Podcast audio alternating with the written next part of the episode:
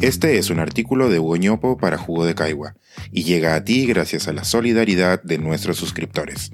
Si aún no estás suscrito, puedes hacerlo en www.jugodecaigua.pe. Ah, la envidia. Un auto de 200 mil dólares devela vacíos en la teoría económica. La semana pasada, Pedro Franque, ministro peruano de Economía, sorprendió con unas declaraciones cuando argumentaba la conveniencia de algunos cambios en nuestra tributación. Abro comillas. El que tiene un carro que vale, no sé, 200 mil dólares o 150 mil dólares, puntos suspensivos, yo veo unos carros en la calle que, la verdad, me pica el ojo y me hinca el hígado digamos, bueno, podrían pagar un poco más, ¿no? Cierro las comillas. Existen aquí al menos dos temas para el análisis. El primero es la tributación en sí, que pese a haber recibido décadas de atención académica y mediática, sigue muy lejos de conocer los mejores enfoques para afrontarla. El error que cometió el ministro la semana pasada, junto a otros recientes cometidos en países vecinos, prueba lo poco que hemos discutido sobre ella y lo poco que sabemos. Dejaré pendiente para mi próxima columna un mayor desarrollo desde este ángulo. El segundo tema que salta tras dichas declaraciones es la envidia. Y aquí nuestra precariedad es aún mayor, pues su influencia ha sido mayormente ignorada por la teoría económica. En esta columna me voy a enfocar en la raíz de dicha precariedad, en la modelación y en la discusión. El modelo de Arrow de Breu, 1954, fundamento de la teoría económica actual, tiene como supuesto básico que los individuos son self-interested. Lo que cada uno consume se refleja en su propia utilidad y lo que consume el resto no importa. No es de extrañar entonces que este modelo canónico de la teoría económica no sea una buena herramienta para analizar la envidia, menos aún la desigualdad o la redistribución. Sobre la base de ese modelo se ha construido muchísimo de lo que conocemos sobre la eficiencia de los mercados.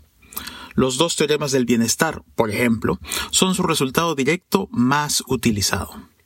Estos teoremas son la prueba formal de que los mercados son instrumentos que permiten alcanzar la eficiencia en la asignación de recursos en una economía. La mano invisible alcanzó sustento gracias a estos resultados. La elegancia de la presentación del modelo, que utilizaba herramientas matemáticas de avanzada para la época, le permitió ganar un lugar muy importante en la academia. Kenneth Arrow recibió el Nobel junto a John Hicks en 1972. Gerard Debreu lo recibió en 1983 como reconocimiento a décadas de progreso en teoría económica. Lo que no se ha discutido mucho, sin embargo, es que en esa teoría económica la eficiencia de los mercados se consigue, en algunos casos, con mucha inequidad.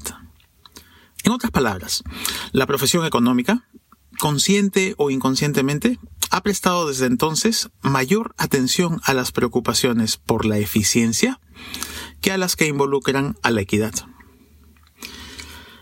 Esto es resultado de un problema en los supuestos fundamentales. El Homo economicus de la teoría es un ser racional, que cuenta con información perfecta y es capaz de decidir tomando en consideración todas las opciones disponibles, eligiendo siempre lo mejor para él, sin prestar atención a lo que decida el resto. Como agrega Luis Tribeño, y abro comillas, este consumidor no requiere tener ningún sentimiento de amor, afecto, deber, honor, gratitud, fidelidad o justicia, a menos, claro, que esto le convenga. Cierro esas comillas. Nosotros, los descendientes de Homo sapiens, sabemos que nuestro comportamiento en el día a día es muy diferente al de Homo economicus en muchos aspectos. En particular, no es cierto que no nos importe lo que consume o hace el resto. Basta con ver los contenidos de las redes sociales digitales y el tiempo que pasamos en ellas para caer en cuenta. La envidia de unos es el progreso de otros. En la academia, los trabajos de los economistas del comportamiento han ayudado mucho a comprender mejor esto, pero aún hay mucho camino por recorrer. La ciencia todavía está muy lejos de modelar y comprender bien los comportamientos económicos, pero también hemos avanzado muchísimo en ese camino. Los modelos, en tanto abstracciones, siempre quedarán cortos frente a la realidad. En ese sentido me gusta recordar la frase de George Box, uno de los padres de la estadística moderna. Abro comillas. Todos los modelos están errados, pero algunos son útiles. Cierro comillas.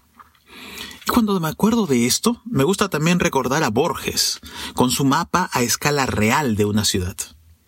Este era un modelo perfecto, réplica fiel de la realidad, pero tan perfecto que era impráctico, imposible de tratar. Lo que dijo Pedro Franque la semana pasada parece ser más compatible con el sapiens que somos que con el economicus, que es parte de los modelos y que se le exige en su rol de ministro de Economía. Hoy, la imagen que deja esa intervención es la de un error en lo comunicacional y lo económico. Pero me atrevo a pensar que dentro de unos 50 años, cuando los modelos hayan evolucionado lo suficiente, quizás sepamos comprender mejor esto desde lo económico. Este es un artículo de Hugo para Jugo de Caigua y llega a ti gracias a la solidaridad de nuestros suscriptores. Si aún no estás suscrito, puedes hacerlo en www.jugodecaigua.pe.